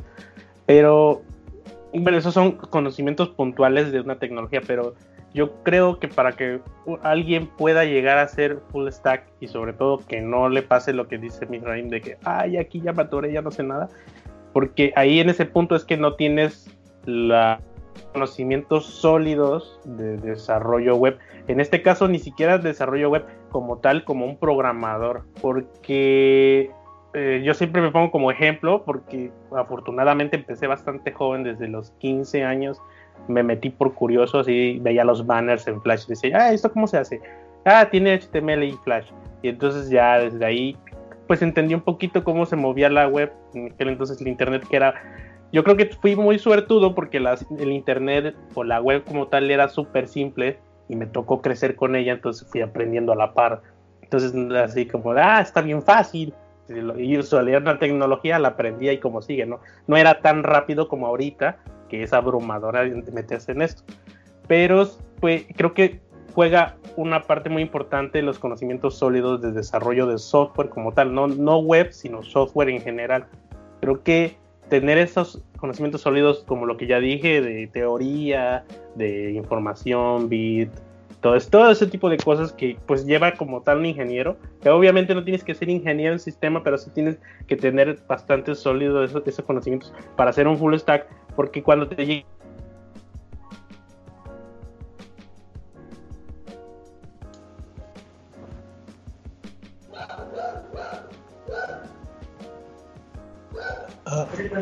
Ahora, ahora, ahora, ahora, ¿qué pasó? Creo que lo perdimos, se le fue el internet a Jimmy. O se fue la luz en su tiene pueblo. que tener un for o, No, o a equivalente, ver, entonces como que ya ver, más o menos Jaime. identificas. Ey, Repite otra vez, porfa, porque te cortaste. ¿Se te fue la luz Ah, o qué? perdón. Fernando, qué pex. Ajá. no, no, no, no, no, la luz no, es el internet. Lo que decía Ah. es que si, si tienes los conocimientos sólidos, moverte de entre lenguajes y tecnologías no va a ser tan difícil porque puedes identificar las equivalencias, ideas o entender el concepto, etcétera. Entonces, como que de repente te llegan, es abrumador, pero lees un poquito o, le- o lo pruebas, haces el famoso hola mundo o, a prueba y error, dices, ah, es por aquí, porque por, lo, por ejemplo, si sabes muchísimo JavaScript, entrarle a React o a Vue, pues no tiene que ser tan complicado, porque simplemente es leer la documentación, entender los conceptos, su filosofía, cómo se mueva, cómo se mueve y el patrón y listo. Pues entonces se dice simple, no es tan simple, pero sí con conocimientos sólidos creo que te puedes mover bastante bien. Obviamente no entenderlo al 100%, pero sí requiere menos esfuerzo. Es como Fíjate que yo que- lo veo como el full stack ideal, por así decirlo. Yo, yo rescato de lo que han comentado y justamente lo que mencionaba ahí Julio. Sí, sí, totalmente. Y también creo que olvidé mencionarlo. Y sí es cierto, el tema de la de, de un conocimiento básico de, la arquitectura de software. Eh, que ojo, porque ese es un tema amplísimo. Y también no es de que, ah, pues ya me leí un libro y ya estoy, ¿no? O sea, también es otro tema súper amplio y que justamente es donde de pronto la gente se da de topes, ¿no? Yo, por ejemplo, siempre lo pongo así como caso, es el cuando, cuando pasamos de AngularJS a, a la versión de Angular que hoy en, en nuestros días conocemos, eh, fue así de, no manches, está bien diferente, este, y, y- y creo que mucho del, del, ¿cómo podemos decir? De la frustración que causó era que la diferencia entre AngularJS y Angular era, o sea, si nosotros, si nosotros revisamos Angular, aparte de que ya estaba con TypeScript y todas estas cosas, es que está plagado de patrones de diseño por donde lo quiera ver uno. Eh, entonces, cuando tú vienes de una escuela, eh, en sentido figurado me refiero, en la que no tenías como todos estos conceptos de patrones de diseño, de patrones arquitectónicos, o todos, todos estos conceptos, eh, los principios solid, como bien mencionabas, ¿no? Este, el keeper por el stupid, todas estas cosas, pues obviamente es así de no manches, pues no, no le entiendo nada, ¿no? Pero en realidad Sí. lo que no te estás dando cuenta es que está, te están haciendo la vida más fácil y más ordenada. ¿No? Entonces, sí, creo que totalmente, ¿no? Y, además yo lo he visto, de pronto me tocó entrevistar a gente que venía, que se había hecho un bootcamp ahí de tres mesecillos en React. Y decían, ah, pues sí, mira, y mi proyecto final fue hacer un login y te, te logueas y aquí muestras un listado de un to-do list, ¿no?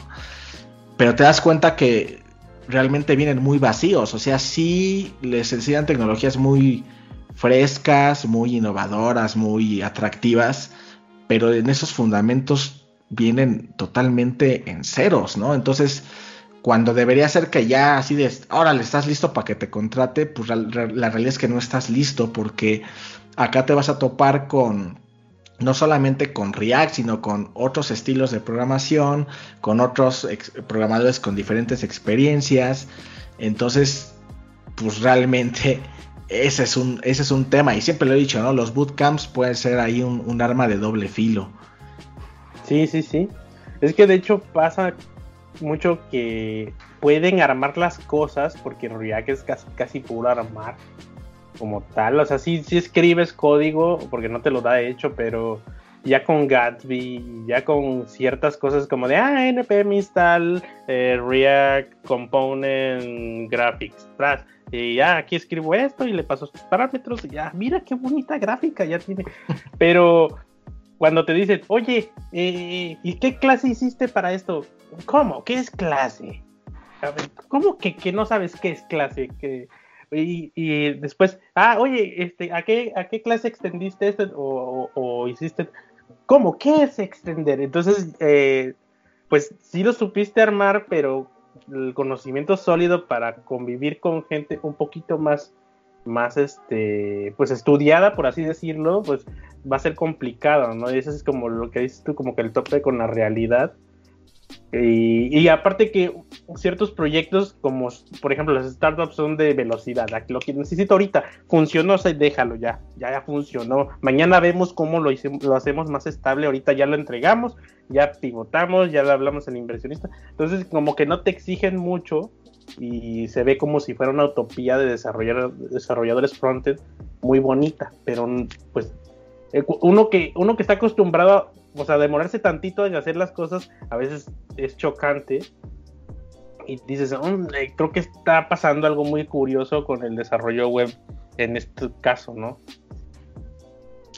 Sí, ya no hay sí, stacks como tal que puedan defender los proyectos, porque suele ser que hay como, incluso hay un mercado de gente que manda proyectos a medias que para que los arregle, pues ya nos ha tocado. Sí, no, totalmente, ¿no? Y además, este, por ejemplo, ahora que está muy en boga este, esta cultura o, como marco de trabajo que es el, el, el, mm, growing hack, eh, que es como lo que usan Amazon y otras así como empresas como para lanzar productos eh, que tú dices, ¿no? Se involucran a, las áreas más importantes y tratan de lanzar un producto mínimo viable lo más pronto posible para ver si va a funcionar o no va a funcionar. Pero yo incluso me atrevería a decir que quizá ahí no nada más es de que agarren y pues medio armen algo y pues si funcionó pues ya lo desechamos y ya nos ponemos a armar el bueno. O sea, en cierta forma sí tienen que ver porque esa cosa se pueda pues sí también reutilizar un poco para un producto a lo mejor un poco más robusto ah, o escalable, ¿no? Entonces, pero te digo, de pronto sí te venden estas ideas de que este pues ahí en un bootcamp, pues sí, vas a, vas a graduarte y vas a salir eh, súper listo para el mundo real y, la realidad es que no, ¿no? Y también pues lo mismo con los cursos, o sea, los cursos dices, no, pues es que en la universidad no aprendes nada, pero con los cursos y pues, lo mismo, o sea, en los cursos también a lo mejor sí es más amplio el tema y todo, pero todo ese tema de arquitectura de software, que es lo que hemos platicado, que yo creo que es uno de los principales huecos que yo he observado, al menos en muchos contemporáneos, ¿no? De mi, en mi generación, es eh, una cosa que yo decía, bueno, pero ¿en qué momento de mi vida me quedé? Eh, ¿Cuándo? O sea, ¿dónde no vi esto? ¿Por qué no lo vi? ¿O qué pasó? ¿No? Pero realmente mucho tiene que ver con cómo fuimos aprendiendo, cómo fuimos conociendo tecnologías, o sea, pero, pero creo que ahora ya no hay tanto ese pretexto porque, pues, ya hay N fuentes, ¿no? Para poderlo al menos darse una empapadilla de, cuestiones de arquitectura, ¿no? Sí, yo era de esos de, no, la escuela casi no aprende uno, porque yo era bastante autodidacta, bueno, soy. Entonces decía, no, la escuela es casi como de ya voy para cumplir, pero yo, yo soy buenísimo solo. Pero el problema es que solo no hay alguien ahí al ladito que te diga, es por aquí. Si no aprendes, si te brincas a este punto, sí vas a avanzar, pero allá te van a decir cómo se hace y ya no vas a saber. Entonces es como, como que no hay que olvidar que la escuela puede ir súper atrasada, pero hay muchísimo conocimiento de desarrollo de software que, no, que, que está estable como base para entender a futuro muchas cosas, porque hay muchas cosas que se ven fancy, pero son, son conceptos que ya existían, pero que no eran totalmente implementadas porque o no había la necesidad o la tecnología o son o son o, están es una abstracción de la idea llevada a aplicación de otra cosa. Entonces es como como que como que en los cursos necesitas sí o sí alguien que te guíe por dónde es y que no te vayas a brincar los puntos importantes. Pues mira, esta, a esta pregunta de cómo se llegaría a ser un full stack developer, yo creo que mi conclusión sería que es más, quitando el full stack y dejando nada más el developer, pues yo creo que uno de los fundamentos sí o sí debería ser eh, conocimientos básicos de arquitectura y como ustedes bien comentaban también, pues ya seleccionar ahí a lo mejor el lenguaje, eh, el framework, la herramienta, la infraestructura que más se acomode a, lo que estás buscando, a lo que te guste, si vas a vivir de eso, no vas a vivir. Pero creo que ahí transversalmente la arquitectura debe estar totalmente presente y eso, pues sí, va a haber que rascarle más porque en los cursos o en los bootcamps, pues no va a ser algo que, que vayan a meter ¿no? Entonces, yo creo que concluiría un poco con, esa parte. Ok. Sí, bueno, ya para no extender muchísimo el episodio, quedan dos puntos. El penúltimo, ¿cuánto crees que deba ganar un full stack de pelo? Como haciendo que no te vean la cara, deberías estar en este rango. Por dar una idea, ¿no? Porque pues, no podemos decir aquí cifras así. Pelea tanto, ¿eh? Si no te dan esto, no.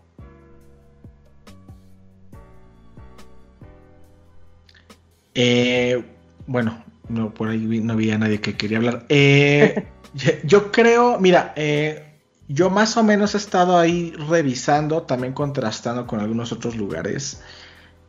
Yo creo que el rango, te repito, no, esto va a depender mucho, este, no es como a rajatabla, como se diría.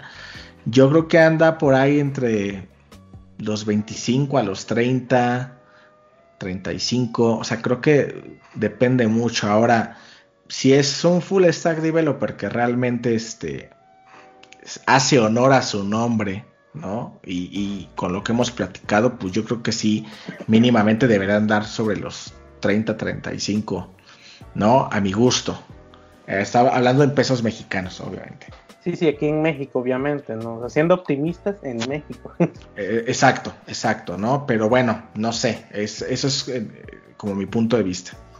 Bueno, pero también hay que ver ahí de qué tipo de trabajo es, si eres full stack home office o eres full stack en una oficina en la Ciudad de México o vas a trabajar desde tu casita en tu horario y tú más cómodo, porque allá depende la facilidad con la que tú puedas hacer las cosas y también la facilidad con la que puedas ir a trabajar, depende si te toca trabajar en oficina.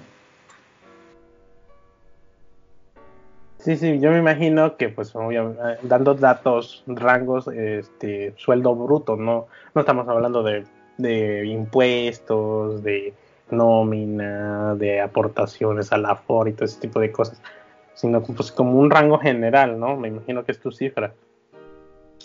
Este, sí, por ejemplo, este rango que les digo es basado en, la Ciudad de México, ¿no? Porque para a lo mejor un full stack en Morelia, por ejemplo, este anda sobre los 22, 23 y ya es como el tope, o sea, ya está súper bien pagado, ¿no? Este, entonces muchas veces ellos se vienen para acá porque pues acá les van a pagar más. Eh, pero bueno, lo que justo comentaba ahí Miss Rhyme, ¿no? Este, también depende eh, al lugar al que vas, eh, o si lo haces desde casa, por ejemplo, o, eres full stack, pero pues, tal cual te dedicas a hacer freelance, ¿no? Pues a lo mejor ahí sí le sacas más y eso va a depender también más de qué tanto te estás moviendo y cómo vendes tus proyectos, ¿no? Entonces, creo que pero bueno, yo, yo lo que vi, de hecho, yo quería tomar como rango ahí la, encuesta de estudios que hizo Software Guru, pero no viene, de, hecho no está el perfil de, Full Stack en la encuesta que han hecho. Este, ah, no. De hecho es bastante raro ya verlos puestos. Sí, no, porque de hecho la de Software pues, la verdad es por lenguaje, ¿no? Muchas de las encuestas que hacen, cuáles son los que ganan más, depende del lenguaje que hacen. Sí, tienen, tienen de de, de frontend y de backend, eso sí tiene, ¿no? Y por ejemplo, en el 2017 el front andaba sobre los 29 mil y el backend sobre los 30. En el 2019 el front subió mil pesitos, o sea, ya 30 mil, y el backend 32 mil, o sea, también subió. Y ya este que hicieron el, de este año 2020 el front sigue, sigue en 30 según esta encuesta y el backend subió a 34. Este, entonces, pues no sé si tomarlo realmente como cierta referencia, porque si lo promediamos, pues va a darnos un más o menos como 30 y algo, ¿no? Entonces, este, por eso les digo que, que más o menos puede andar por ahí. Y también les digo, pues hay, hay lugares donde quieren que hagas de todo, o sea, que hasta hagas, este, hagas core el draw, que no sé si existe todavía esa cosa. Sí, sí Este, existe. A mí me dieron ah. un curso con esa madre. Ok, este, y así de pues también core el draw, ¿no? Entonces, este, pues no sé, yo, yo creo que por ahí puede, puede andar, pero pues sí, depende mucho de, de qué tanto te exijan y, y- lo que te piden que sepas también. Bueno, ahorita que hablamos esto de los sueldos o lo que tú podrías ganar, ¿sería lo mismo eh, hablando así de sueldos y de la, por así decir, expertise entre un full stack y un senior developer? ¿O podríamos considerar un full stack una cosa y un senior developer otra cosa muy diferente?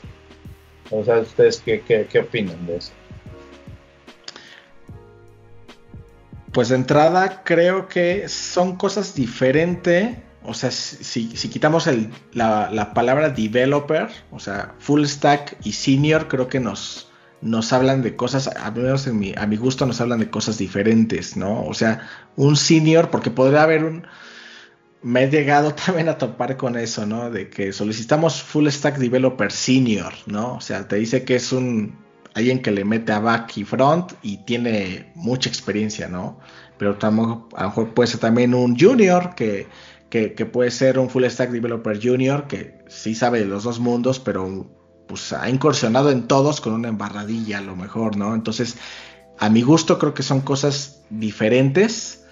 Eh, porque nos hablan de cosas, una nos habla como de la experiencia, que vaya, es muy relativo a cómo se podrá medir si en años, en, no sé, es, es- es muy relativo, y el otro pues nos habla de, de lenguajes o de tecnologías, ¿no? Esa es Ajá. la forma que yo lo veo. Sí, yo puse el punto porque supongo que mucha gente se ha de confundir a decir, bueno, ya soy full stack developer, obvio que ya puedo aplicar a un nivel senior, pero senior, pues como lo dices, sí es como la experiencia o, la habilidad de, de una de agarrar proyectos grandes y decir, bueno, sí, me voy a atorar, pero nada que no pueda resolver o nada que no tenga la experiencia suficiente como para terminar el desarrollo. Y el full stack es como el ambiente en el que te puedes mover y hasta dónde está tu límite como tal de tecnologías y este tipo de cosas. Que pues ya discutimos ¿no? previamente.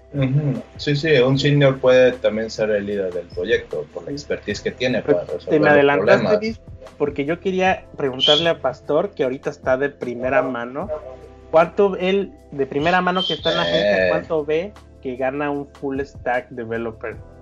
Basti, tú que ¿Cómo, estás cómo, ahí. cómo, cómo? ¿Tú cuánto has visto que gana un full stack developer si es que lo hay en tu equipo o, o en, en donde trabajas? ¿Cómo en cuánto anda? Híjole. Para dar una muestra cercana. Híjoles, como full stack, creo que no, no me ha tocado verlo, ¿eh? O sea, siempre han ha habido roles ya definidos. O eres back o eres front. En mi equipo hay, un, hay una persona que es el senior de en front que le ha movido a back, pero que trabaje como back y front al mismo tiempo en donde estamos, no, todavía no. ¿No? Sí bueno, un senior, como cuánto crees que ande para no dejar sin, sin pruebas un poquito, bueno, mu- muestras más cercanas. Pues digamos, a ver, por- eh, tengo un compañero que este que no sabe inglés, pero es senior en la tecnología de front, sabe estilar y todas esas mal- maldades. Este, él está ganando alrededor de 35, si no me equivoco. Ah, pues sí, está entre la muestra que decía Christopher como tal. Y en, y en la Ciudad de México, entonces, pues sí, entra perfecto, ¿no? Sí, sí, sí. Ok, pues creo que ya están todos los puntos. No sé si quieras agregar algo al tema, Christopher. Eh, pues no, nada, la verdad es que creo que el tema de full stacks es medio, puede ser medio rasposón de pronto. Este, te digo, como que hay muchos mitos detrás de- del concepto y de pronto te digo, algunos podemos ahí caer o sentirnos heridos porque es así de, ah, pues entonces, ¿qué soy, no? ¿No? Ah, hay un, existencialmente, ¿qué, ¿cómo me defino, no? Pero pues más allá, como siempre lo he dicho, ¿no? Creo que yo, mi sugerencia hoy en día es, bueno, si, si ya eres full stack, porque desde tiempos memoriales has sido full stack, este, el consejo es, bueno, si te funciona, si, si vives de eso, si le funcionas a los productos, a los proyectos a los que trabajas como full stack, con el stack, como se llame o lo que sea, pues sigue como full stack. Sin embargo, creo que es importante sí o sí especializarse en algo. Este, si es que sigues metido de lleno ensuciándote las manos, o sea, haciendo código, pues no, no quiero ser despectivo, o sea, es una forma como yo lo digo, seguir, si sigues haciendo código, pues especialízate, creo que es muy importante. Este, de todas formas, ese background que traes como full stack este, da un plus, me parece. Eh, y si eres alguien que va a incursionar en, en, este tema, pues comienza con la especialización. Naturalmente creo que siempre es bueno conocer un poquito de, de a lo mejor, de, si te vas a sacar al front, pues naturalmente creo que tienes que tener unas nociones de qué es el backend, ¿no? Pero tu prioridad debe estar a lo mejor en el front o viceversa, ¿no? Pero creo que es importante la especialización y lo que deseamos, el tema de los fundamentos de arquitectura de software. Y de pronto también por ahí así de, no, pues es que también los algoritmos y este, los árboles y todo eso. Bueno, yo creo que también ahí es, va a depender, ¿no? O sea, puede que sea importante tener ciertas bases de eso, pero también depende a qué te, a qué te dediques, ¿no? A lo mejor si vas a estar haciendo sí, claro. controladores o tú, tú eres de los que se encarga de hacer estándares para HTML o JavaScript, pues a lo mejor sí tienes que estar muy preocupado por performance y eso, ¿no? Pero si no es tu rol, pues a lo mejor sí estarás muy cañón en estructuras de datos, pero pues no le vas a sacar jugo. Entonces también creo que ese es otro tema importante. Sí, es más como de, pues, eh, que, que, se mantenga al tanto para que no lo agarren este, sin la debida preparación, pero pues que vaya viendo hacia dónde apunta su carrera, Exactamente. Y no es obligatorio saberlo todo, pero sí, no. pues sería, es, es, es un eh, es, el, es un, un, un, punto bueno a tener en cuenta si lo puedes estudiar, pues qué bueno, si no, pues probablemente no te vaya a tocar. Y del full stack quizás me pro, mi aportación, mi última aportación sería que probablemente el tiempo vaya eliminando el, la etiqueta de full stack developer o sea más difícil de, de ponérsela porque como vemos pues hay ya toda una diversidad de desarrollo de, de, pues de software como tal, porque ya, ya abarcar todo el frontend, todo el backend, o todo el DevOps, o todo el desarrollo de apps, entonces este, creo que ya es muy difícil encontrar a alguien que diga, no, yo me puedo mover en los tres ambientes, o, en, o hasta en Visual Basic, si quieren, yo aquí estoy desarrollándolo todo, ¿no? Ya, creo que el tiempo está siendo complicado mantenerse como full stack developer. Sí, sí, sí, coincido contigo. Sí, lo, lo, importante es que sepas bien las bases de lo que realmente quieres hacer. Y no a todo le digas que sí, porque de ahí se van a agarrar y ya valiste lo que no quisieras valer. Y luego te pagan con pizzas. Ah, es como el Jaime, con el debido varo todo se hace, pero no, güey, estar esclavizado también está sí, cabrón. No, no, no, está o, luego, o luego te pagan con pizzas la cena, güey, nada más. Pues sí.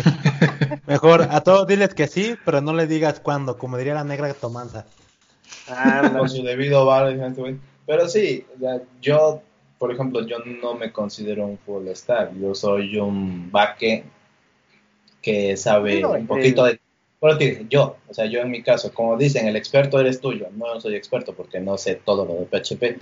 Sé de PHP, te puedo ayudar en lo que quieras. Sé de front, pero yo soy más especializado en back. Pero del front sí te lo sé. Si necesitas ayuda, yo te ayudo. ¿Sabes? Si pero es lo que te digo. Sí te puedes llamar porque, como lo, bueno, en mi, eh, en mi caso, o como yo lo definí, sí aplicarías porque una, no, eres, no eras frontend como tal, lo entendías, pero como, conforme nos fuimos asociando y agarrando proyectos, dijiste, va, lo hago, y pues lo hiciste, ¿no? Y sobre todo, ¿sabes por qué? Porque llegó una, un, una chamba de React Native, lo agarraste y lo, y lo, y lo hiciste, o sea, o sea es, es como la muestra que decía, tenías la base adecuada para poder decirle que sí a, los proyectos que no habías, no habías hecho nunca, ¿no? No, sí, sí, o sea, sí, sí entiendo tu punto, pero es lo que te digo, para mí cuando me dicen algo, digo, no, yo soy peche, pero, pero que sé de todo, un poco. Sí, yo entiendo, porque, o sea, también es, es el punto que acabábamos de pasar, para, este, o como para dar un ejemplo, no hay que abusar de la etiqueta, ¿no? Así de, no, claro, yo lo sé, yo soy full stack, tú ponme donde tú quieras, pues como que no va por ahí, ¿no? Exactamente, en resumen de todo, pues ese es el detalle. Este, antes de irnos, antes que se le olvide a Jaime, Chris, nos das tus redes sociales, donde te pueden encontrar y ah, claro. qué es lo que pueden encontrar en tus redes sociales o en el canal YouTube o todas esas cosas. Claro, claro. Eh, bueno, a Coderos, bueno, para que vayan al canal de eh, en YouTube, pueden teclear en, el navegador eh, coderos.mx, eso los va a redireccionar en automático al canal de YouTube.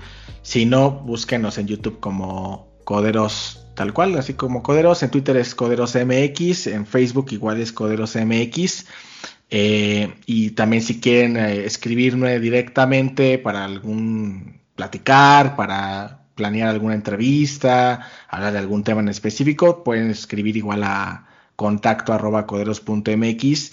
Eh, y pues nada, aprovechando que estamos diciéndole, pues también hacer la invitación aquí a Capa 8 a todos los, miembros de que están en, esta comunidad, en esta iniciativa, eh, pues también igual invitarlos un día a que hagamos un live en el canal, igual tocar algún tema. Acá tenemos, solemos hacer los, los debates, eh, tratamos algún tema en vivo y resolvemos temas de la, de la comunidad en vivo.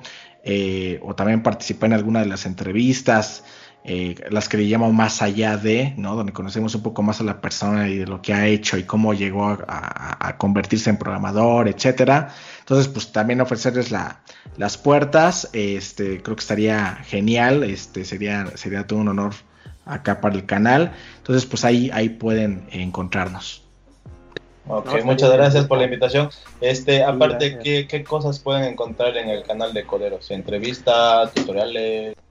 Eh, fíjense que tutoriales mm, lo intenté en su momento, pero bueno, creo que ya, ya no fue el, como el, core del, canal. Pero bueno, pueden encontrar las entrevistas, tanto a gente de comunidad como eh, gente que hace tutoriales, etcétera. O sea, mucho de que andan metido en, el tema de, del desarrollo web, digámoslo. Eh, de pronto hacemos algunos videos donde reflexionamos sobre temas como puede ser este, como el, el Getting Started, eh, todo este tipo de, temas del día a día de la programación, o sea, como reflexiones, los debates. También tenemos algo que se llama la, la sección de, del reto coderos, que este lo abandonamos un poquito, pero el reto coderos es mes a mes, la idea es hacer, encontrar una tecnología que sea muy poco conocida que en su momento en el reto de coderos del año pasado eh, fue Svelte, que la comunidad no tenía conocimiento de Svelte, yo tampoco, entonces la idea es como que, oigan, pues vamos a hacer algo así como un, una interfase para dar de alta una tarjeta de crédito y que nos vaya actualizando los datos con Svelte, ¿no? Entonces, como no la conocemos, pues va a estar interesante porque vamos a tener que eh, investigar cómo está la herramienta, hacer el ejercicio, etcétera, y entonces, pues y hacemos la invitación a la comunidad, cada quien manda una liga con su repositorio de cómo lo hizo y al final se seleccionan como a los tres mejores y se hace una evaluación del código en vivo, ¿no? Entonces, quizá yo creo que se lo vamos a retomar porque lo han estado ahí pidiendo bastante. Y ahí me gusta invitar también a expertos porque obviamente este yo también en esta en este ánimo de que como, como full stack, que sí me considero o me consideraba, porque pues ya no estoy metido tanto en el desarrollo, pues obviamente qué mejor que la opinión de un experto, a lo mejor en front o en back, ¿no?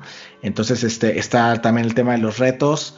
Este, híjole, no sé si se me está pasando otra cosa, pero creo que, creo que son las secciones más, más importantes. De pronto hacemos ahí como mini documentales, yo le llamo así, ¿no? De, exploramos de el síndrome del impostor, este, temas de reflexión sobre qué es un CMS, qué es un LMS, cosas por el estilo, ¿no? Y el, blog como tal. Entonces, este, ahorita no he subido tanto contenido, pero bueno, espero que, que en breve podamos reagarrar el, el- el ritmo. Sí, está genial. Y a Pasti le gusta eso, del síndrome del impastor. Aprobado por el pastor. Al pastor Sí, le sí, gusta sí. esto. Check, check, check, check. Ok, pues creo que eso fue todo. Y ya no alargamos esto porque juramos que ya no iba a durar dos horas como el otro podcast. No, esta va a durar como una hora, hora y media. Ya habíamos sí, hora y media. Y Sí, bueno, y gracias Christopher por haber aceptado la invitación y por compartirnos tu experiencia y tener una charla amena entre amigos en este su podcast Capa 8. Sí, Jaime. ojalá les haya sido útil a, a la gente. Que yo creo que sí. No, pues muchas gracias, muchas gracias y a la orden ahí, pues eh, en lo que pueda aportar, este, pues adelante, ¿no? Sí, y pues aquí no queda cerrada la invitación. A ver si podemos tomar el tema del Getting Started para otro episodio. Para ver de qué se puede aportar en el asunto. Y pues dónde nos puede encontrar Misraim. A ti que no se te olvidan los- la- las redes sociales. Yo no sé, yo nada más me acuerdo que tenemos una página de Facebook, una página web que se llama capa8.dev. Nos pueden encontrar en Twitter como capa8 y nada más hay Twitter, ¿no? Spotify. Eh, en Spotify. Eh, en Spotify, Capa capa 8, en Google Podcast igual como capa 8, por ahí salen unas capas 8 que son como de, de rock y teatro y algo cultural, no, nosotros damos el loguito que tiene un 8 y es de tecnología. Y próximamente en otros lados, en Apple, eh, Apple Podcast también, y lo, que, estamos ahí. y lo que vaya surgiendo en el transcurso, en el camino, porque esto Sí, va para largo, pues- estamos empezando, pero esto va para largo. Sí, en Twitter es arroba guion bajo capa 8 con número. Y la URL del sitio web donde están todas las ligas, si se nos pasó alguna, es capa 8.de. Punto de- 8 con letras para que no, para que le- eh, eh, no- no se equivoquen. Y bueno, Sí. pues muchas gracias por escucharnos. Esto fue capa 8, eh, el podcast de desarrollo de tecnología o tecnología en general. Si quieren escuchar algo súper informal del chisme de la semana, estamos en temamaste.com. Ahí, ahí se puede. Sí, publicamos todas Ahí las se, pueden, ahí se pueden escuchar groserías, aquí no. Un poquito más leve, ¿verdad? Aquí estamos cada 15 días porque pues es un poco más serio, hay que buscar gente que esté a la altura de, de- del contenido que queremos darles y afortunadamente Gente pues profesional, eh, como se dice. ándale, sí, sí, sí, gente admirable. Entonces, este es más difícil y sobre todo porque queremos que sea algo bastante bueno. Afortunadamente, como pues gozamos de la comunidad de HTML5 fácil y lo que hizo, pues tenemos mucha gente interesada. Ya tenemos como en palabras a alguien que trabajó en Trivago, que va a estar bueno también el siguiente episodio, porque es alguien que está en Alemania que trabajó en Trivago. No le voy a dar mucho detalle porque estamos viendo cuándo grabamos, porque él está en Alemania, entonces la hora va a estar bastante difícil. Pero pues me imagino que se va a poner bueno, tan bueno como este. Y pues muchísimas gracias de nuevo. Nos vemos en el siguiente episodio dentro de 15 días. Vale, nos vemos, cuídense. Ay, gracias, a todos por. no, no fallarnos. Ah, sí, Ya se durmió el pastor, Ya trabajando fallé, ya una de dos. ya les fallé. Ya les fallé. Nada, nada, Pasti, despídete o si quieres agregar algo antes de que le des stop. Nada, nada, pues gracias y nos estamos escuchando en, en el próximo episodio. Y bueno, ok. Bye. Sale, nos vemos. Bye, gracias. Bye. Bye.